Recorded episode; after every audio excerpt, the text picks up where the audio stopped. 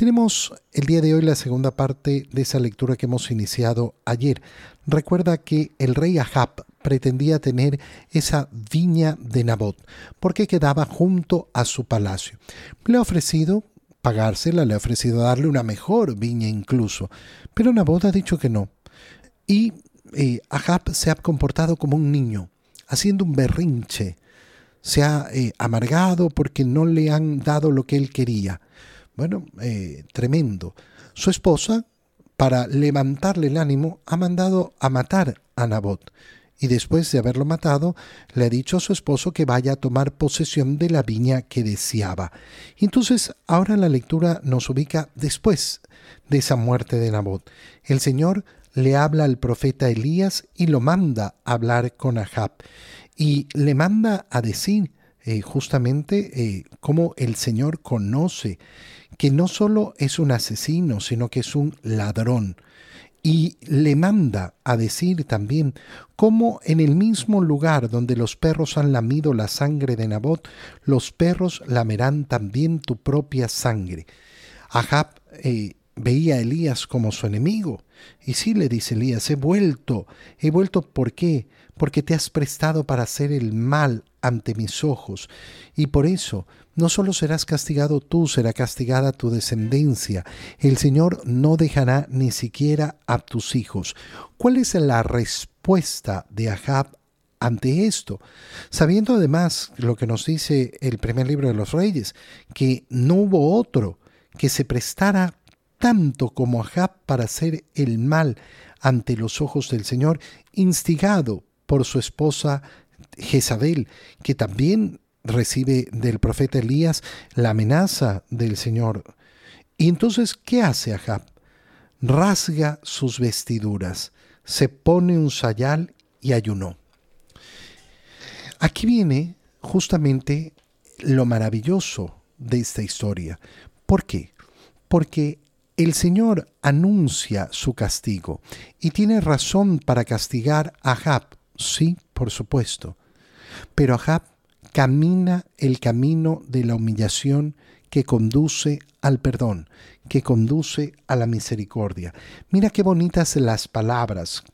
Eh, el Señor le habla a Elías y le dice, ¿has visto cómo se ha humillado Ahab en mi presencia?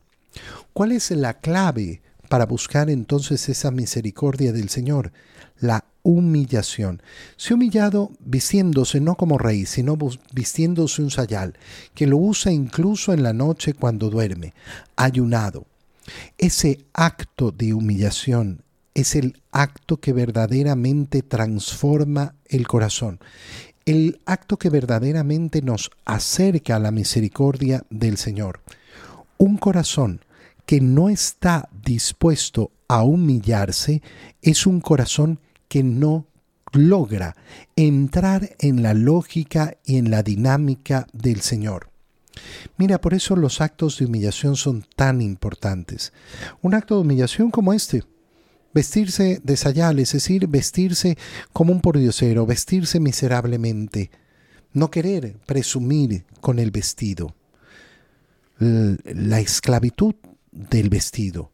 La esclavitud de no pretender llamar la atención a los demás puede ser un acto de humillación tan bello, tan profundo, y que no necesito que el resto se entere por qué lo estoy haciendo.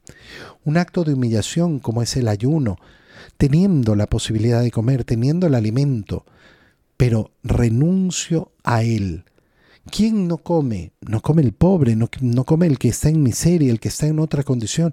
Yo estoy en una condición de riqueza y puedo comer, y sin embargo me humillo para no comer. Y esto lo podemos hacer de tantas formas. Ah, yo, yo me puedo comprar esto, sí, yo me lo puedo comprar, pero no me lo compro, no me lo como. Lo puedo hacer, pero no lo hago.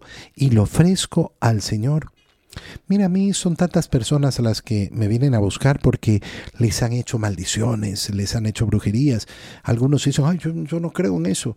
Bueno, mira, los efectos de las maldiciones y las brujerías y los hechizos son ciertos y reales, creas o no. Y muchas personas sufren mucho a causa de esto.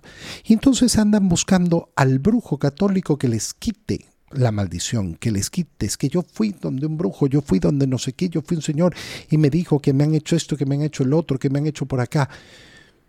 Y la sorpresa que se llevan es, no, mira, yo no te voy a hacer una oración que va, ya se acabó. Tú, tú tienes que caminar el camino de Cristo. ¿Y cuál es ese camino? El camino de la humillación. El camino de la humillación.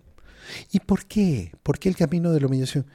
¿Acaso no has visto a nuestro Señor en la cruz? Humillado en la cruz. La humillación ha sido el modo en que nuestro Señor escogió para salvarnos. El método de nuestra salvación ha sido la humillación. Aquel que camina el camino de la humillación, entonces se acerca verdaderamente al Señor. Rompe con la acción del demonio. ¿Por qué? Porque el demonio detesta, desprecia la humillación. Justamente el demonio tiene el problema de haber sido tan soberbio de no, haber aceptado la voluntad de Dios y no la puede aceptar. Y lo que hay en el corazón del demonio es soberbia. ¿Qué rompe la soberbia? La humillación. La humildad llevada a la humillación es la clave, la clave de nuestra salvación. Verdaderamente es la clave de nuestra salvación. Qué bonito es cuando lo comprendemos y qué increíble es ver cómo hay tantas personas que no lo logran comprender. Cuando yo les hablo a muchos, bueno, mira, tú tienes que buscar actos de humillación. ¿Y cómo qué? Lo que te humilla, lo que te hace sentir mal, lo que no te gusta hacer en favor de otros o, o simplemente en la intimidad, en el escondite, delante de Dios. La humillación muchas veces es tan simple como pedir perdón. Pedir perdón. Humillarme. ¿Por qué crees que el camino de la reconciliación, el sacramento de la confesión, incluye un acto de humillación. Cuando tú escuchas a una persona que dice, por ejemplo, no, yo por qué me tengo que confesar delante de un hombre pecador igual que yo, ¿por qué tienes que humillarte? Ay, ¿por qué me tengo que humillar? Porque tienes que humillarte para caminar el camino de Cristo. ¿No quieres humillarte? Bueno, no quieres caminar el camino de la reconciliación, el camino de la misericordia, el camino de la grandeza. Y otra cosa que nos muestra esta lectura es, no ha habido otro peor que Ahab, tremendo y sin embargo recibe misericordia del Señor. Recibe la misericordia del Señor. Ninguna persona puede decir, oh, yo he cometido los pecados más grandes, no, no tengo perdón de Dios. No existe eso. El único que no tiene perdón de Dios es el que no quiere pedir perdón. El único que no tiene perdón de Dios es el que no quiere pedir perdón.